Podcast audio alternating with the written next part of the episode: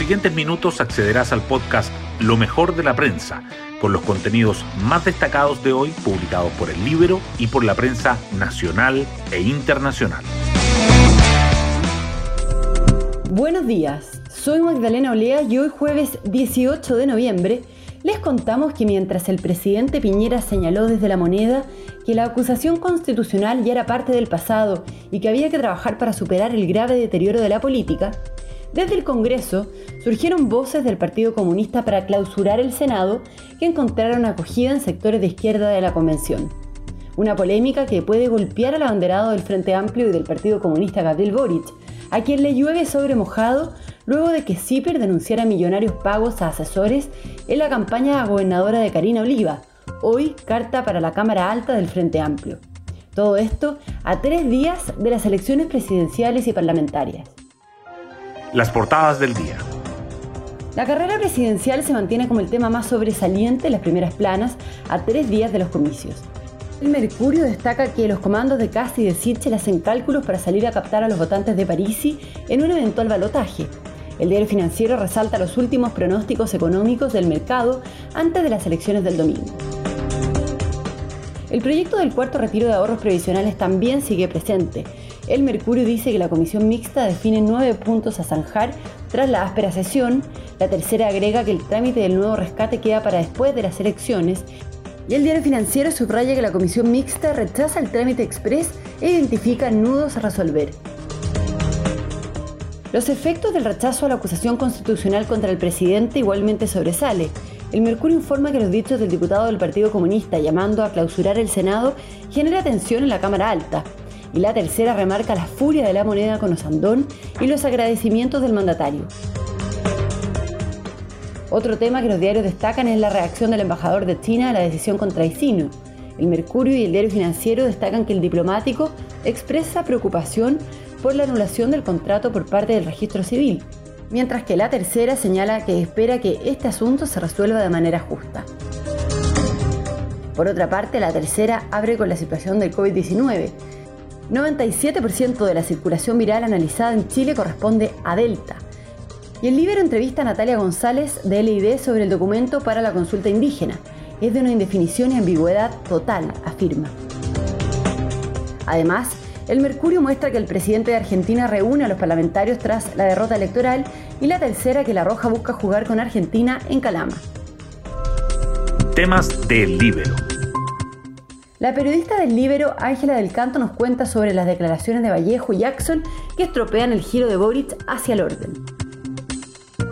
El orden y la seguridad han sido clave en las campañas y las propuestas de los candidatos, ya que es uno de los temas más preocupantes para la ciudadanía.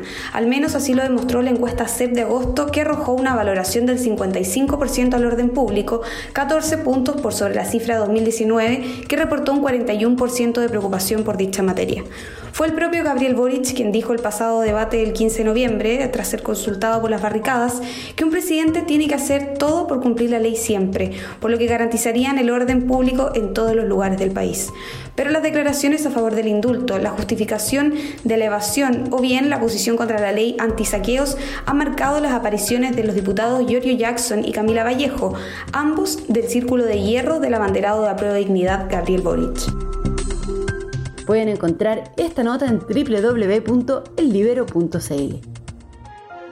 Hoy destacamos de la prensa. El presidente Piñera fija las prioridades del gobierno tras superar la acusación constitucional. El mandatario realizó un punto de prensa luego del rechazo del libelo en el Senado y se comprometió a seguir trabajando para mejorar la calidad de vida de todas las familias chilenas.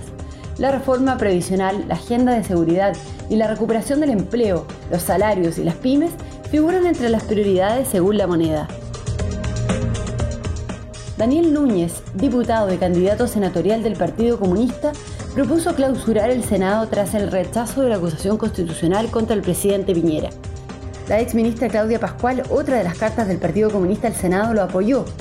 Desde el oficialismo acusaron una actitud caprichosa, ya que la propuesta comunista llega tras una votación que no fue favorable a sus intereses.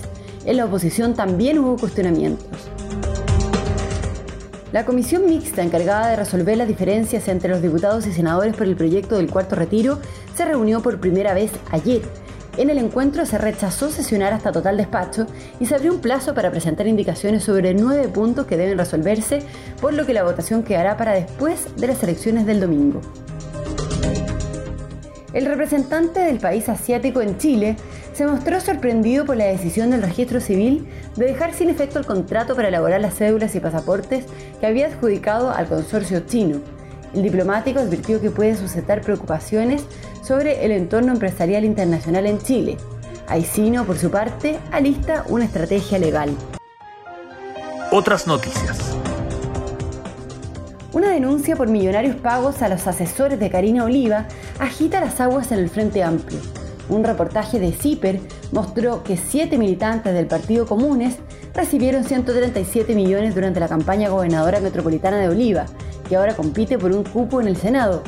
Miembros del Frente Amplio, incluido Gabriel Boric, exigieron una investigación.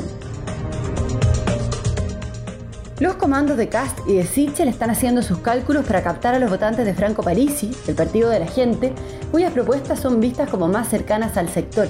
Expertos, sin embargo, creen que es incierto apostar por estos votantes sin una trayectoria electoral trazable. Y nos vamos con el postre del día. Chile se prepara para vivir el eclipse más largo en casi 600 años. ¿Cómo y cuándo verlo? El eclipse lunar parcial, que será visible la madrugada de este viernes en gran parte del país, se extenderá por 3 horas, 28 minutos y 24 segundos, convirtiéndose en el más extenso en su categoría en 580 años. Bueno, yo me despido, espero que tengan un muy buen día jueves y nos volvemos a encontrar mañana en un nuevo podcast, Lo mejor de la prensa.